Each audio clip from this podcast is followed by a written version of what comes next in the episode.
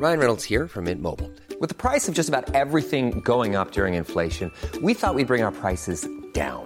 So to help us, we brought in a reverse auctioneer, which is apparently a thing. Mint Mobile unlimited premium wireless. Ready to get 30, 30, bit to get 30, bit to get 20, 20, 20, bit to get 20, 20, bit to get 15, 15, 15, 15 just 15 bucks a month. So, Give it a try at mintmobile.com slash switch. $45 upfront for three months plus taxes and fees. Promo for new customers for limited time. Unlimited more than 40 gigabytes per month. Slows. Full terms at mintmobile.com.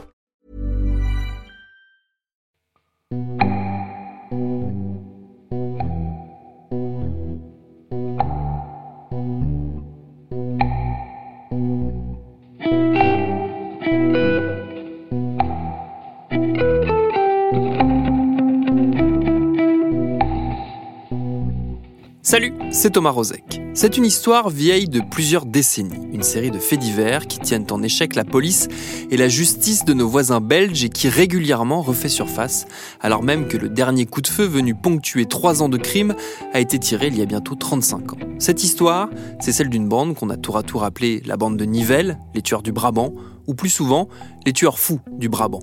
Fous parce que leur trajectoire criminelle reste par bien des aspects incompréhensibles. Et c'est sans doute là que réside toute la force du mystère qui entoure aujourd'hui encore cette étrange et terrible affaire. Une affaire qui tout récemment, en juin 2020, a une nouvelle fois ressurgi à la faveur de la publication par la police belge d'une photo d'un homme armé lié aux attaques du Brabant et qu'elle cherche à identifier. Cette histoire, on a eu envie de vous la raconter depuis le début, le temps de notre épisode du jour. Bienvenue dans Programme B.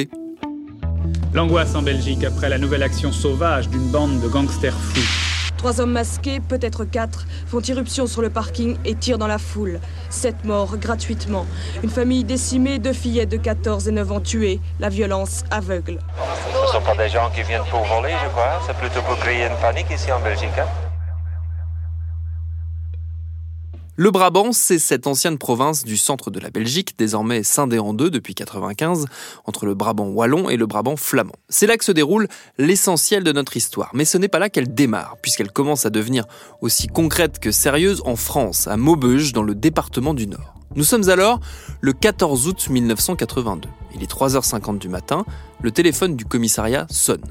Au bout du fil, un correspondant anonyme avertit les policiers d'un cambriolage en cours dans une épicerie à 100 mètres à peine. Les policiers de garde décident d'y aller à pied et se séparent. L'un d'entre eux, Christian Delacour, tombe alors nez à nez avec un des cambrioleurs restés pour faire le guet à l'extérieur de l'épicerie. Sans hésiter une seule seconde, le malfrat ouvre le feu et blesse gravement le policier qui survivra de justesse à ses blessures. Les deux complices du tireur sortent alors de l'épicerie et quittent en trombe Maubeuge, direction la frontière belge à 8 km de là. Dans le coffre de leur voiture, le résultat de leur casse, des bouteilles de champagne, du vin, du thé, et c'est tout.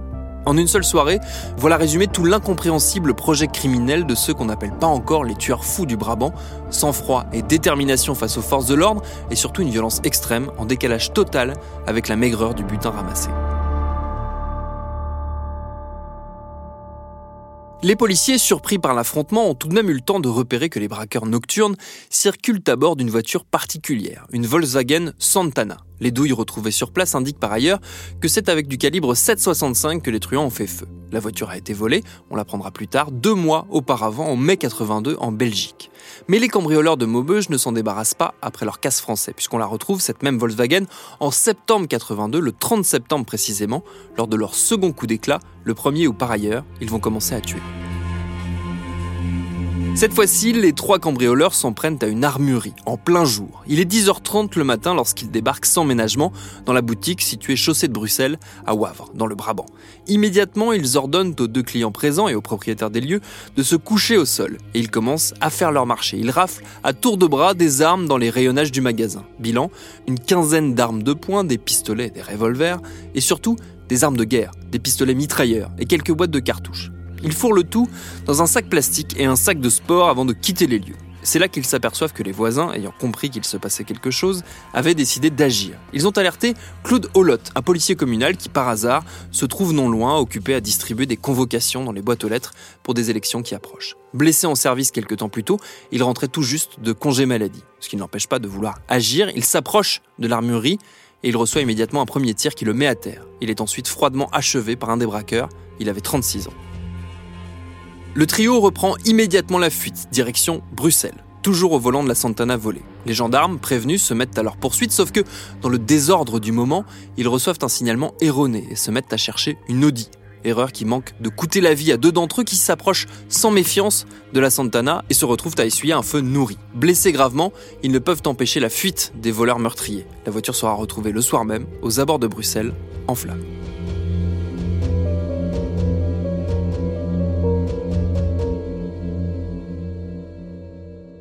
Les tueurs frappent une nouvelle fois à la toute fin de l'année 82. Le 23 décembre au matin, le chef cuistot de l'auberge du Chevalier à Bercil, juste à côté de Bruxelles, découvre le corps de son père, José van den Einde, le concierge de l'auberge, dans la chambre qu'il occupait.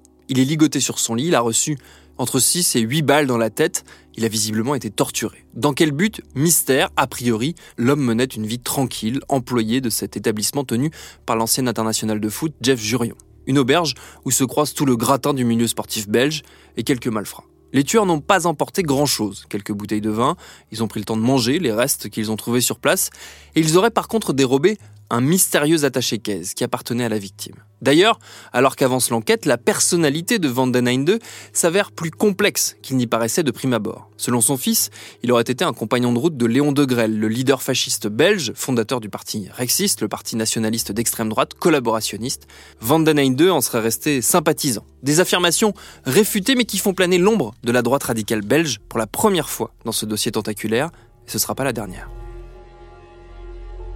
Pour le moment, les enquêteurs ne font pas le lien entre les braqueurs de Wavre et le meurtre de Van den Et pour cause, le mode opératoire n'a pas grand-chose à voir. Trois semaines plus tard, le 12 janvier, la police découvre dans le coffre d'un taxi abandonné dans une rue de Mons le corps d'Angelou Constantin, 57 ans, le chauffeur du véhicule, abattu de plusieurs balles dans la nuque. Van den et lui avaient été employés par le passé par la même compagnie de taxi et les balles utilisées pour l'assassiner sont les mêmes que celles qui ont servi lors du meurtre du concierge de l'auberge. C'est un premier lien, mais ce n'est que quelques mois plus tard que les autorités vont comprendre que l'équipe de braqueurs ultra-violents et les assassins des deux hommes ne forment qu'une seule et même bande de criminels. Ces criminels d'ailleurs, de leur côté, poursuivent leurs activités. Durant l'hiver 83, ils braquent successivement trois supermarchés dans le Brabant. À chaque fois, ils menacent les clients, les employés et se font remettre la caisse, pas nécessairement débordante d'ailleurs, de liquide. En tout, ils empochent un peu plus de 50 000 euros. Et ils n'ont rien perdu de leur violence. Ils n'hésitent pas à ouvrir le feu. Le 25 février à Uccle, l'un d'eux tire sur un témoin parti en courant prévenir la police et le blesse gravement. Et quelques jours plus tard, le 3 mars, les braqueurs abattent le gérant du supermarché qu'ils sont venus braquer à Halle. À l'issue de chaque braquage, les criminels prennent la fuite à toute vitesse dans une voiture puissante, une Golf GTI qui deviendra l'une de leurs marques de fabrique. Braquage après braquage également, commence à se dessiner un portrait du trio meurtrier, basé sur les caractéristiques des trois hommes. L'un d'entre eux est très grand, plus d'un mètre 90. Ce sera le géant. Le second, c'est celui qui ouvre le feu, qui tire, le plus violent. C'est le tueur. Le dernier est plus âgé que ses congénères. C'est le vieux. Ces trois surnoms, c'est à l'époque et aujourd'hui encore la seule identité fixe des tueurs fous du Brabant.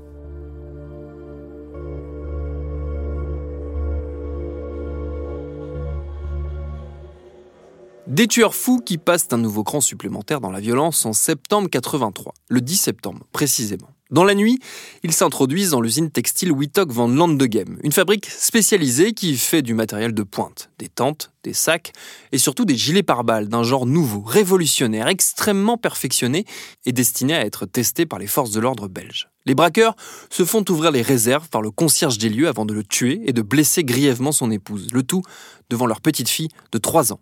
Et le pire reste à venir.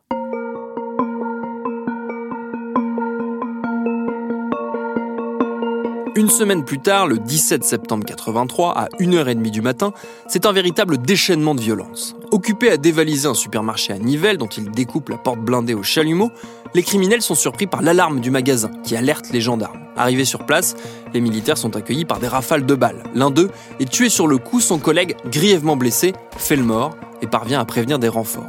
Débarqués en urgence, les gendarmes découvrent deux autres cadavres dissimulés derrière des caddies de supermarché. Jacques Fourez et Élise DeWitt, un couple venu prendre de l'essence à la station-service du magasin, assassinés eux aussi par les tueurs, sans doute avant l'arrivée de la première équipe de gendarmes. Leur voiture, une Mercedes blanche, les malfrats sont partis avec.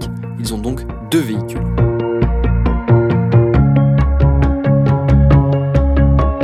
Barrages sont mis en place pour arrêter les meurtriers. Le signalement de la voiture volée est envoyé aux patrouilles du coin et une équipe de policiers repère la Mercedes blanche, suivie de près par une autre voiture. C'est eux, c'est certain. Les policiers les prennent en chasse et la surprise, les deux voitures ralentissent, s'arrêtent, chacune d'un côté de la route. Des hommes en sortent et alors que le véhicule des policiers arrive à leur hauteur, ils ouvrent le feu. Un vrai déluge de balles. Le pare-brise avant explose, les policiers accélèrent pour échapper à une mort certaine. Ils ont juste le temps d'apercevoir le conducteur de la Mercedes grimper dans la seconde voiture et abandonner là le véhicule volé. À l'intérieur, les enquêteurs trouvent le butin du casse du supermarché. Et dire qu'ils sont perplexes est plus qu'un euphémisme. 45 kilos de café, des bidons d'huile, 50 litres, deux bouteilles de gin. Et c'est tout. Ça n'a aucun sens. Trois morts pour ça, trois morts pour en plus laisser ce butin aussi dérisoire qu'absurde derrière soi la justice s'arrache les cheveux pour tenter de comprendre, et elle n'est pas au bout de ses peines. Car les tueurs vont terminer l'année 83 comme ils l'ont commencé, dans le sang. Grâce aux douilles retrouvées à Nivelles, les enquêteurs belges font désormais le lien entre les braquages et les meurtres étranges du concierge de l'auberge du Chevalier et du chauffeur de taxi de Mons. L'inquiétude quant à la montée en puissance meurtrière du trio ne va pas aller en retombant. Dans la nuit du 1er au 2 octobre 83, ils s'en prennent à un restaurant, l'auberge des Trois Canards. Ils menacent le personnel, ils veulent à tout prix se faire remettre les clés de plusieurs véhicules qui sont stationnés devant. Ils tirent à plusieurs reprises à l'intérieur et finissent par entraîner devant le patron de l'auberge, Jacques Van Camp. Ils l'abattent d'une balle dans la tête avant de s'enfuir au volant de la voiture de sa fille, une Golf GTI. Cinq jours plus tard, la voiture repeinte en noir se gare sur le parking d'un supermarché de Biersel, à côté de Bruxelles. Les trois occupants, armés, pénètrent dans le magasin et exigent de se faire remettre le contenu du coffre. Le gérant est abattu froidement, un employé est blessé, un client pris en otage. Les tueurs repartent avec le contenu des caisses, un peu plus de 29 000 euros, et s'enfuient à toute vitesse. Début décembre, ils s'en prennent à une bijouterie à Anderlecht, dans la province du Hainaut.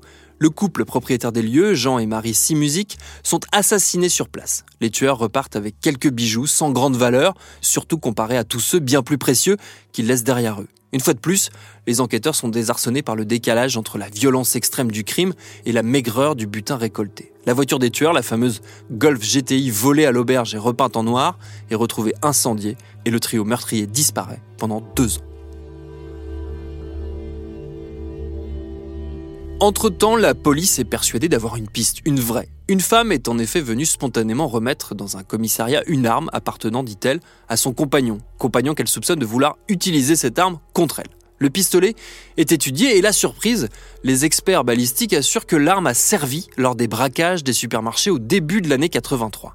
Il remonte sa piste et arrête son propriétaire, un ancien policier communal qui, seconde surprise, reconnaît les faits et admet faire partie de la bande des tueurs du Brabant. Mais l'histoire aurait été trop belle, car le suspect va, des mois et des années durant, tour à tour, avouer et revenir sur ses aveux, dénonçant un tel ou un tel comme des complices avant de se rétracter, puis d'en dénoncer de nouveau. C'est à n'y rien comprendre. Catastrophe supplémentaire, une seconde expertise balistique confiée à un précieux service de police allemand vient contredire la première. L'arme n'a pas été utilisée lors des fameux braquages.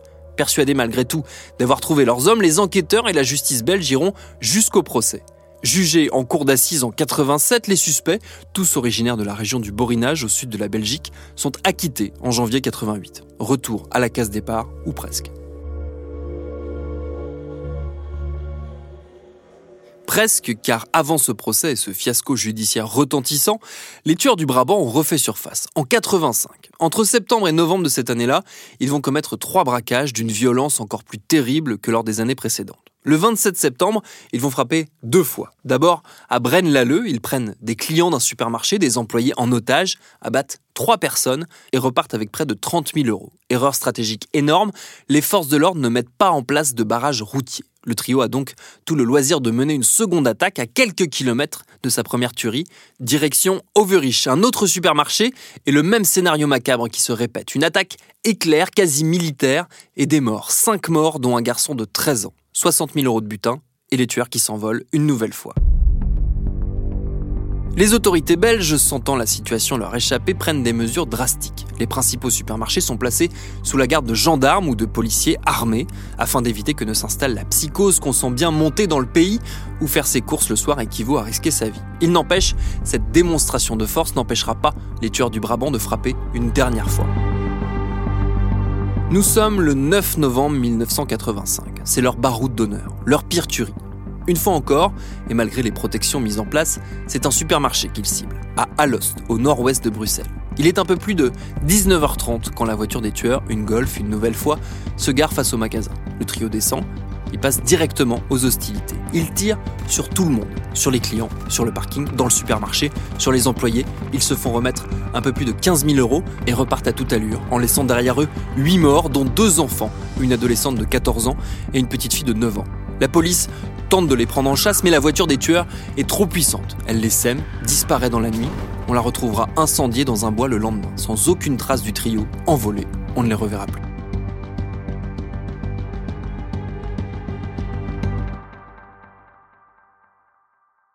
Reste une avalanche de questions en suspens. Déjà, pourquoi ont-ils cessé leur crime L'un des policiers déployés sur le dernier braquage est persuadé d'avoir atteint un des tueurs, celui qui semblait diriger les opérations. Des témoignages ultérieurs, recueillis bien des années plus tard, tentent à confirmer ce scénario. Des automobilistes racontent en 2003 que le jour du dernier braquage en 85, ils ont aperçu sur un bord de route deux hommes debout près d'un troisième, allongé au sol, le trio étant à côté d'une voiture type Golf. La route en question, elle se trouve à quelques mètres seulement du bois où on a retrouvé la voiture en flammes, possiblement incendiée donc par les deux survivants du trio après avoir enterré ou dissimulé le corps de leur complice. Malheureusement, on en est essentiellement réduit à des hypothèses, tout comme l'ont été les enquêteurs qui se sont lancés sur des dizaines de pistes parfois étonnantes. Outre le groupe du borinage qu'on a évoqué tout à l'heure et les pistes liées au grand banditisme classique qui n'ont rien donné, la police va notamment se poser la question des balais roses. Ça rappellera des souvenirs à certains et certaines d'entre vous. Les balais roses, c'est un grand classique de la vie politique belge et même de la vie politique française de la fin du XXe siècle. Une rumeur persistante qui veut que des groupes de riches et de puissants issus du monde de la finance, de la politique, de la culture aient eu l'habitude de se réunir pour des orgies au cours desquelles se seraient déroulés tout un tas de trucs macabres, dont des agressions sur des mineurs et des meurtres.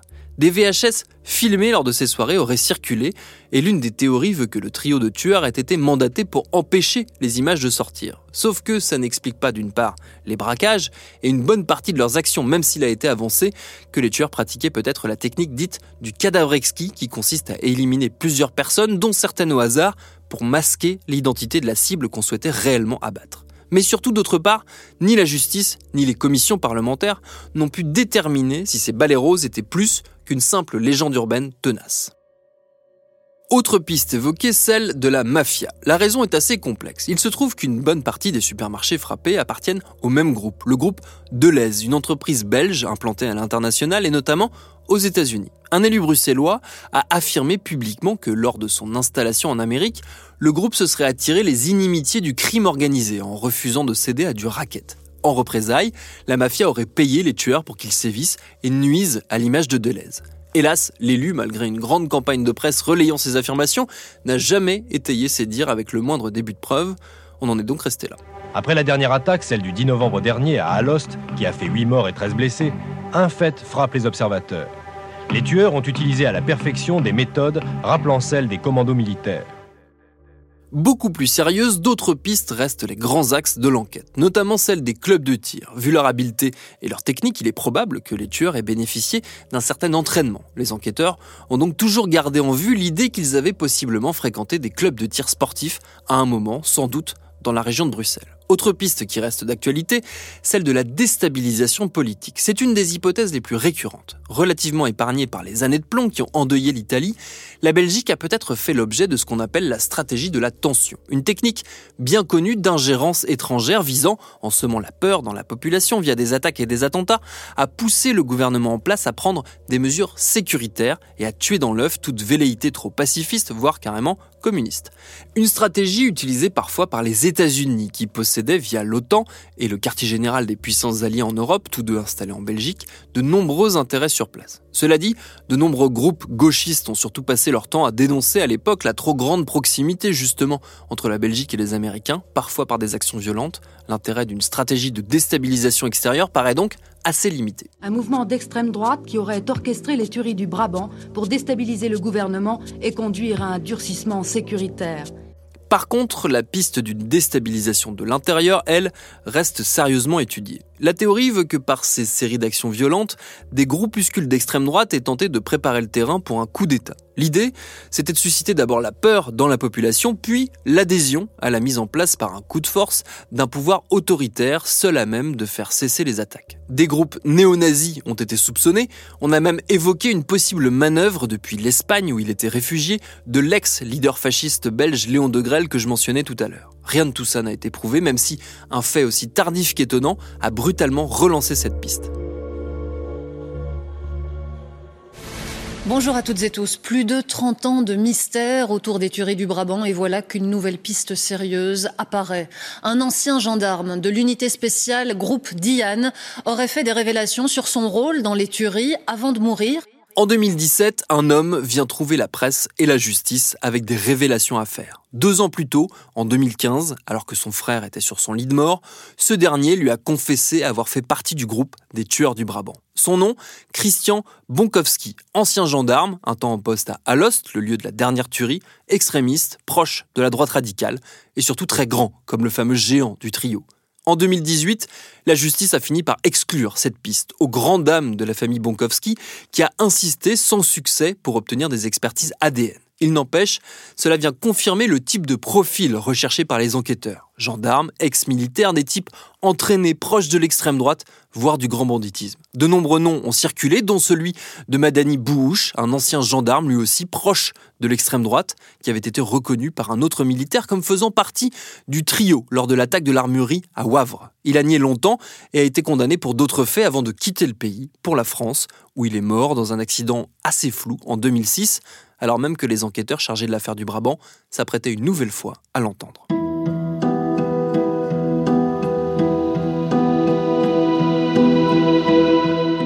En cette année 2020, le dossier a une nouvelle fois refait surface. D'abord en janvier, lorsqu'il a été annoncé le lancement d'une vaste campagne de collecte d'ADN concernant plusieurs centaines de personnes dont les noms apparaissent dans la procédure, procédure qui fait plus d'un million de pages. Les enquêteurs ont décidé depuis deux ans de tout reprendre à zéro, avec quand même quelques cafouillages.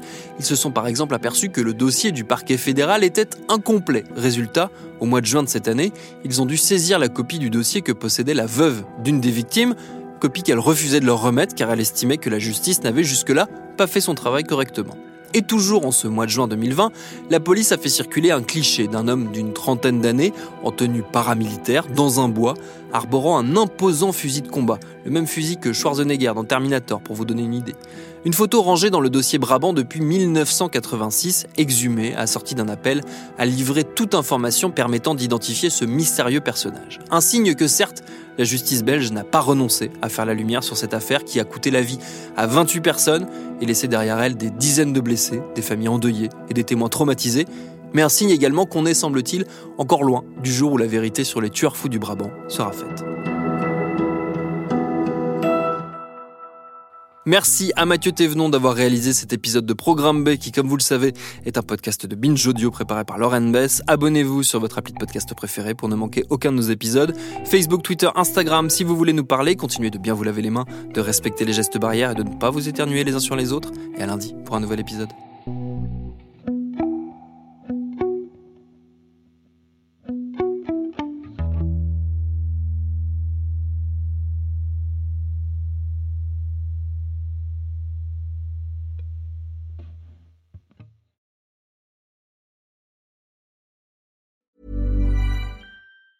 Planning for your next trip? Elevate your travel style with Quince. Quince has all the jet setting essentials you'll want for your next getaway, like European linen, premium luggage options, buttery soft Italian leather bags, and so much more. And it's all priced at 50 to 80% less than similar brands. Plus, Quince only works with factories that use safe and ethical manufacturing practices. Pack your bags with high-quality essentials you'll be wearing for vacations to come with Quince. Go to quince.com slash trip for free shipping and 365-day returns.